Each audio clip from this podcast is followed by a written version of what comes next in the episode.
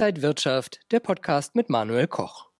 Die EU hat das Klimapaket vorgestellt, ja, und die Wirtschaft und unser aller Leben wird sich wohl massiv ändern. Für die Flugbranche, für die Autobranche, für die Chemiebranche, für viele wird es doch große Veränderungen und Investitionen geben müssen. Ja, und ist das jetzt schon in den Märkten eingepreist? Also die erste Welle ist zweifelsohne schon eingepreist. Äh, das hat man ja an den Kursverläufen äh, der letzten Monate gesehen. Da gehörten äh, Fluggesellschaften, aber auch gerade besonders die deutschen Automobilhersteller, ein bisschen auch die Chemie, eher zu den Verlierern.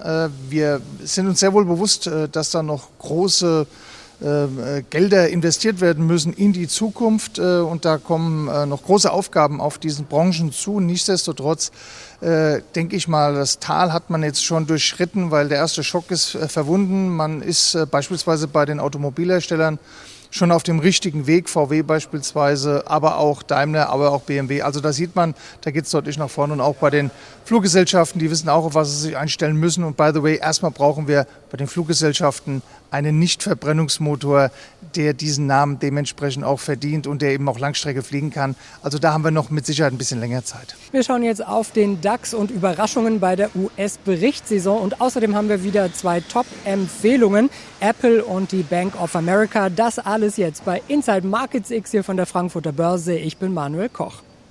Wir sehen sehr ordentliche Zahlen von der US-Berichtssaison, gerade von den US-Banken. Haben die die Krise jetzt so richtig hinter sich gelassen?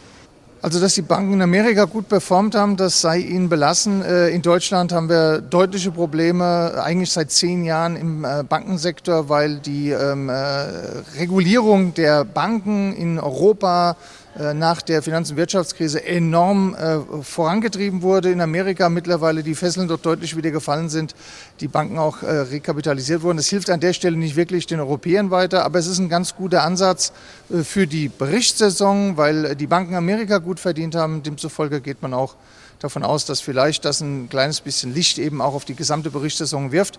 Und wenn man Daimler sieht, die haben auch gute Zahlen gebracht, dann weiß man, dass man eigentlich ähm, äh, gute Zahlen erwarten kann in dieser Berichtssaison. Wir schauen gleich auf den DAX, der auf Rekordjagd ist. Jetzt aber erst einmal Bildungsangebote. Die Bildungsangebote der Finance School of Trading sind jetzt für euch online. Börsenausbildungen, Börsenbriefe und Handelssignale. Registriert euch einfach kostenfrei und ab einer Kontogröße von 2000 Euro könnt ihr die Förderung beantragen. Dann gibt es zum Beispiel den Börsenbrief Aktien für alle von Micknau für ein ganzes Jahr. Die Anmeldung und alle Infos zu den Bildungsangeboten findet ihr unter financeschool.de. Der DAX ist nach einer längeren Seitwärtsphase gerade wieder in Rekordjagdstimmung. Was treibt dann den Leitindex an?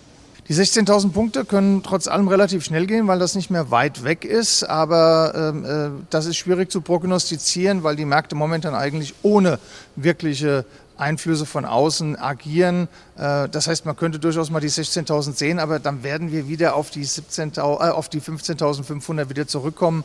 Das heißt, den großen Ausbruch nach oben erwarte ich nicht, selbst wenn es mal kurzfristig die 16.000 antippt.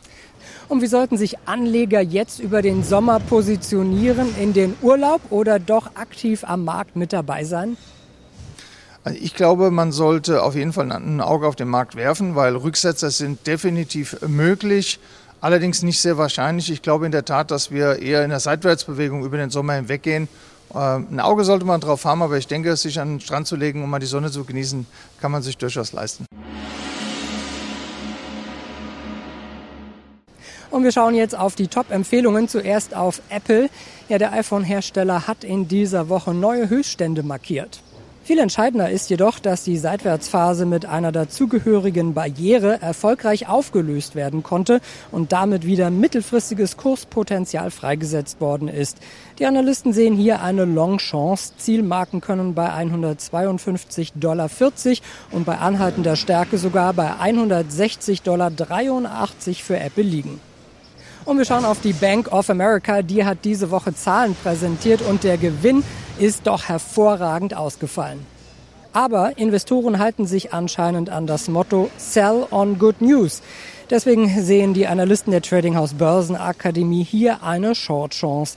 Sollte es zu einem Tagesschlusskurs unterhalb von 38,45 Dollar bei der Bank of America Aktie kommen, drohen weitere Abschläge zunächst in dem Bereich von 37,73 Dollar, darunter an 36,59 Dollar und womöglich noch die Hochs aus 2020 bei 35,65 Dollar. Damit könnte auch die steile Rallye der letzten Monate einer gesunden Konsolidierung weichen und bietet zu einem späteren Zeitpunkt sowie zu günstigeren Niveaus erneut eine Longchance. Wenn euch das Video gefallen hat, dann gebt mir gerne einen Daumen nach oben, kommentiert und postet und ansonsten sehen wir uns in der kommenden Woche wieder bei Inside Markets X hier von der Frankfurter Börse. Ich bin Manuel Koch. Happy Friday. Und wenn euch diese Sendung gefallen hat, dann abonniert gerne den Podcast von Inside Wirtschaft und gebt uns ein Like.